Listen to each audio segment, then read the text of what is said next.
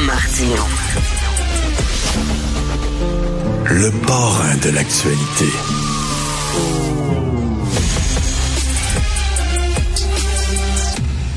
Le système de santé se porte toujours aussi mal malgré toutes les promesses de réforme, de restructurer, etc., de Top Gun.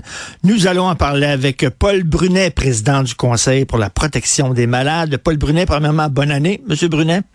Bonne année, Monsieur Martineau. Êtes-vous découragé? Êtes-vous découragé? À un moment donné, le système de santé, puis on le rappelle, quand on est dans le système de santé, ça va relativement bien, mais c'est l'accès au système de santé qui est difficile. Est-ce que vous êtes optimiste? Est-ce que vous pensez que le ministre Dubé, puis euh, le gouvernement va réussir, puis le nouveau Top Gun euh, à régler ça, ou là, on baisse les bras en disant ça, ça s'améliorera jamais? Écoutez, c'est la première fois qu'on nous propose de créer une corporation de la couronne avec un gars ou une fille à la tête de ça qui va opérer ces lieux-là.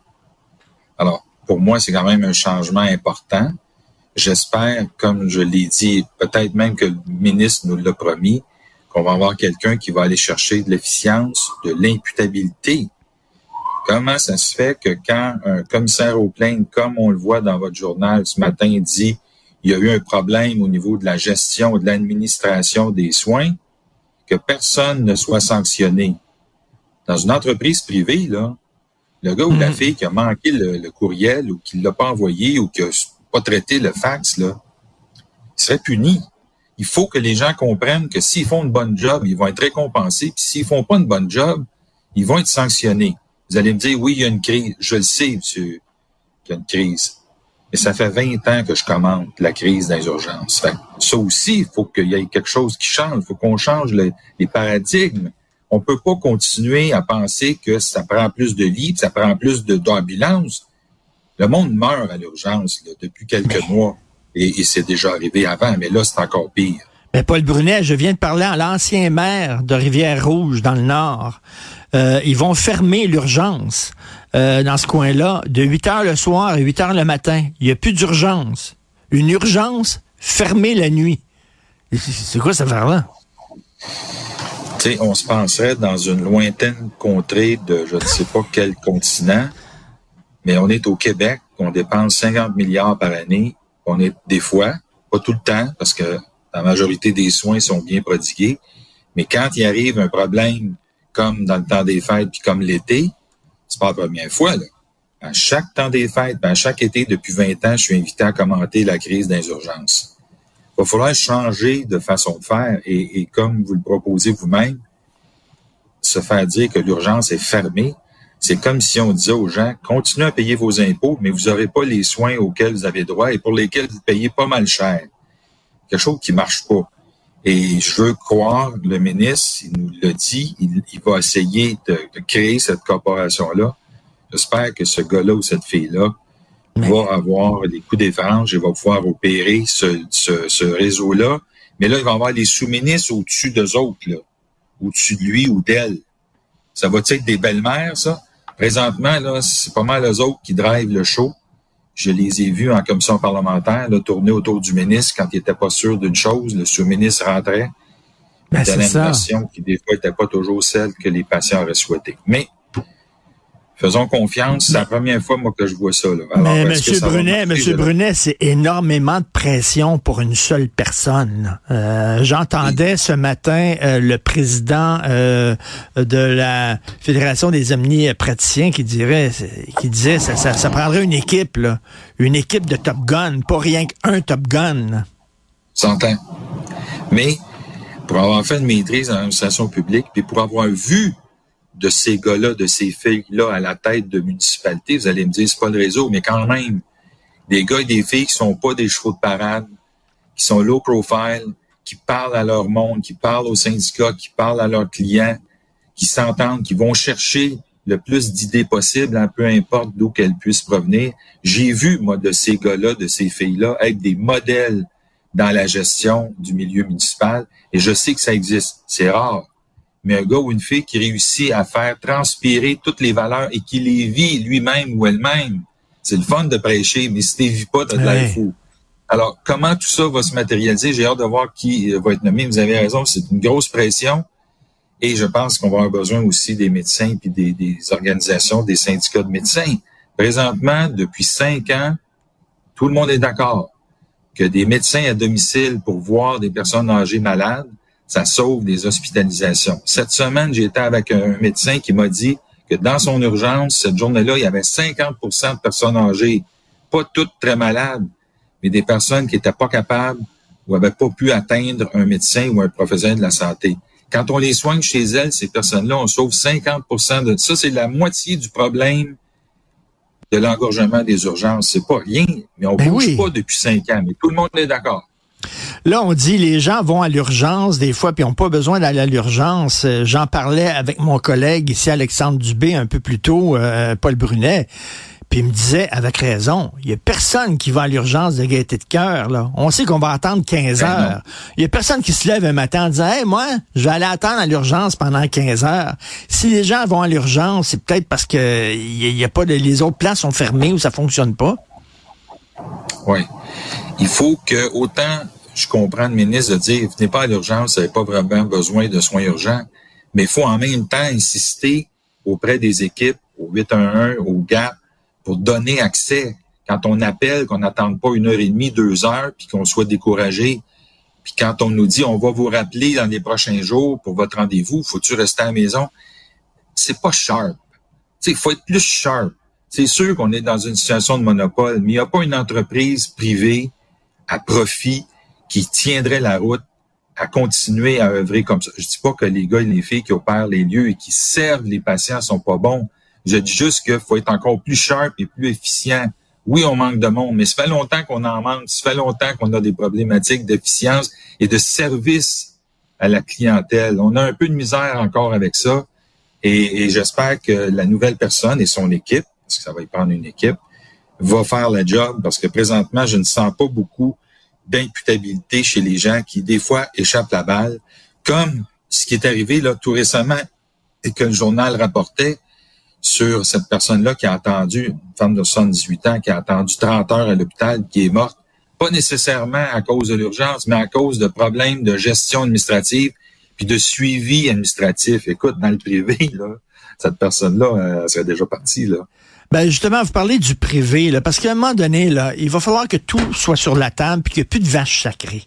Il y a des gens qui démonisent, qui diabolisent le privé en disant c'est épouvantable et tout ça.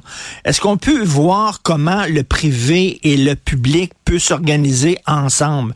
Regardez dans les, les CHSLD, là, on dit que les CHSLD conventionnés, c'est-à-dire gérés par le privé, mais avec un cahier de charges public et de l'argent du public, ça a l'air que ça fonctionne bien, ça.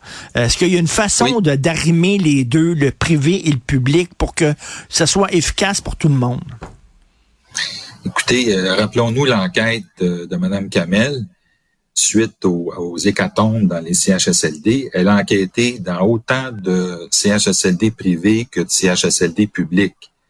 Alors, c'est pas la question du privé ou du public, c'est une question de qui opère ces lieux-là, quel type de manager euh, euh, s'agit-il et comment on réussit à, encourager nos équipes. J'étais dans une maison des aînés il y a quelques semaines euh, à Laval et la personne responsable me disait qu'elle avait aucun problème de recrutement, qu'elle avait même une liste de rappels parce qu'il y a du monde qui veut venir travailler.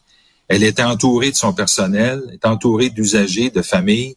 Je me suis dit, OK, ça veut dire que quand tu es vraiment une bonne gestionnaire ou un bon gestionnaire, ça se peut que tu aies moins de misère à recruter ton monde. Alors, il y a là aussi, malheureusement ou heureusement, un secret.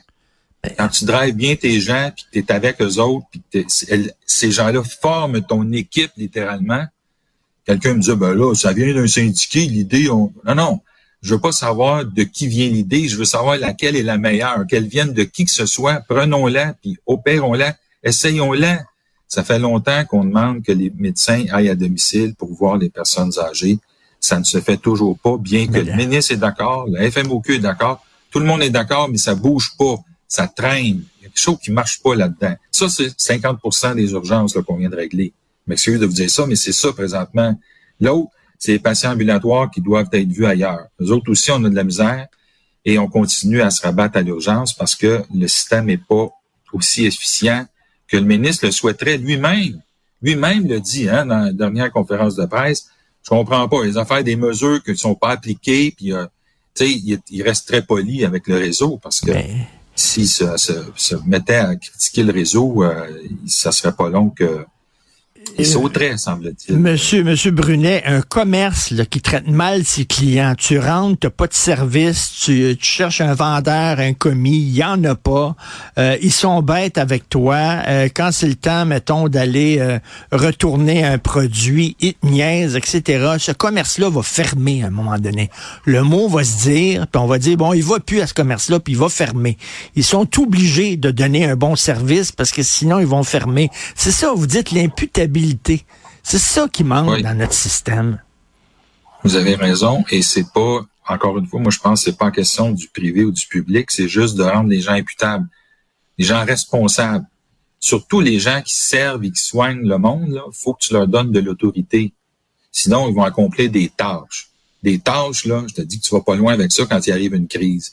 Mais quand tu donnes la responsabilité, rappelez-vous les infirmières à qui on a dit à un moment donné, ben faites-les dons les horaires, vous autres, si vous pensez que ça va être mieux. Elles ont réglé à plusieurs endroits les problématiques d'horaire parce qu'elles ont organisé leurs affaires, parce que les gestionnaires ne savaient pas de quoi ils parlaient.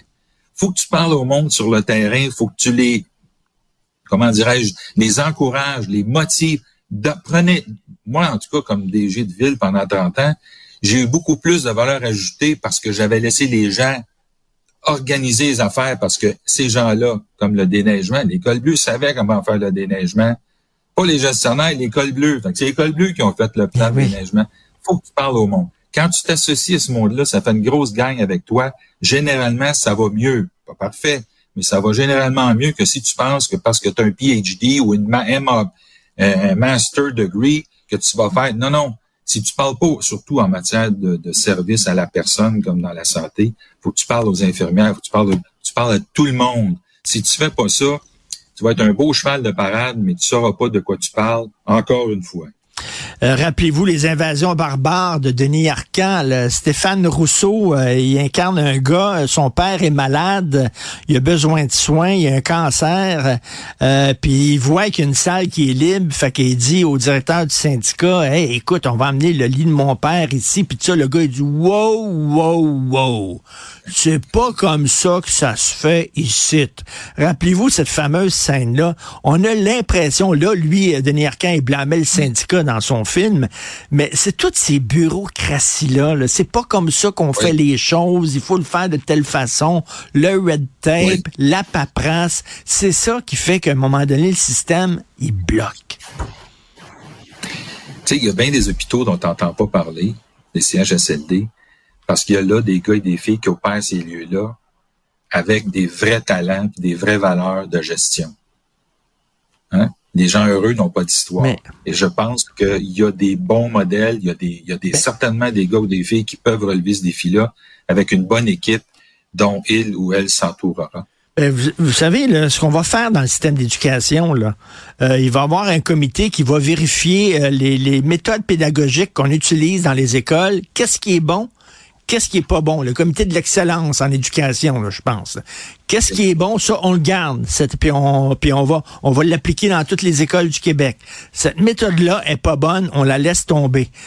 Ça serait j'espère que le Top Gun va faire ça. C'est-à-dire, on va regarder dans les hôpitaux, dans les institutions de santé, qu'est-ce qui marche, puis qu'on garde, puis qu'est-ce qui marche pas, puis qu'on laisse aller. J'ai le goût de vous dire, par contre, qu'il y a des places, il y a des affaires qui marchent pas, d'autres places, les mêmes affaires marchent. Ah, c'est là où je dis, il faut laisser l'autonomie plus grande à la région, au local, parce que des fois, quand tu proposes aux syndiqués, moi je l'ai fait moi-même, OK, comment, comment est-ce qu'on fait ça? Dites-moi-les. Quand tu donnes ce pouvoir-là à ces gens-là, puis que tu le suis, évidemment, c'est toi qui, qui, en es responsable. En général, ils trouvent des idées quand les gens sont bien intentionnés, et en général, ils le sont ils trouvent des solutions que les grands managers au ministère, euh, qui des fois n'ont pas vécu le terrain ou ça fait longtemps qu'ils l'ont pas vécu, euh, n'ont pas n'ont pas euh, avec avec une telle acuité ce qui se passe et ce qui est requis. Et moi, j'ai très confiance qu'on va trouver une bonne personne, mais encore une fois, j'espère qu'elle sera pas encadrée puis dire là, tu vas suivre nos affaires parce que hum. Présentement, même Monsieur le ministre, pour qui j'ai beaucoup d'admiration, il fait pas mal euh, encadré. Là, tu sais, les vois aller autour de lui. là. Laissez-nous faire, Monsieur le ministre, on va s'arranger. J'ai eu quelques exemples au niveau de des choses qu'on avait demandé, nous, dans le cadre du projet de loi, puis je te dis qu'il s'est fait dire que wow, wow, wow, wow, Ah, c'est pas de oui. même que ça se passe. C'est pas de Alors, même j'espère- ça se passe. Ah ouais, ça, Oui, là, mais vraiment. je l'ai vu, moi. Tu sais, il nous avait dit, il y a des choses sur lesquelles je suis d'accord avec vous et qui ne se retrouvent toujours pas dans le projet de loi 15 tel qu'adopté. Alors, sais, la machine est tough. Oui. Le ministre passe, la machine elle reste là. Et C'est ça. ça. que j'espère que en créant cette distance-là entre la machine puis l'opérateur ou l'opératrice, on va avoir un peu plus de, de, de liberté d'action. Mais là, tu sais, on, Je- on je- avait je- une cellule de crise dont la majorité était composée de gens qui étaient dans le réseau depuis longtemps. c'est pas, pas quelles idées novatrices on a pu apporter, mais je, je respecte ce qu'ils ont pu faire. Là, on a un comité de transition qui est formé presque entièrement de gens du réseau.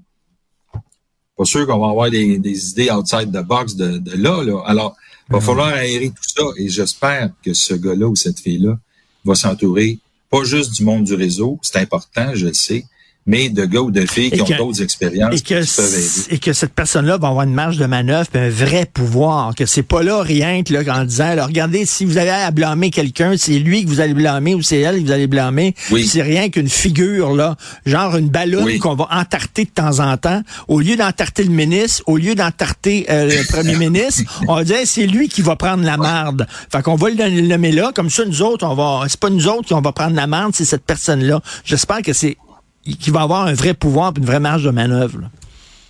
Si c'est le ministère et les sous-ministres qui décident des orientations, c'est correct. L'orientation stratégique, normalement, c'est la tête.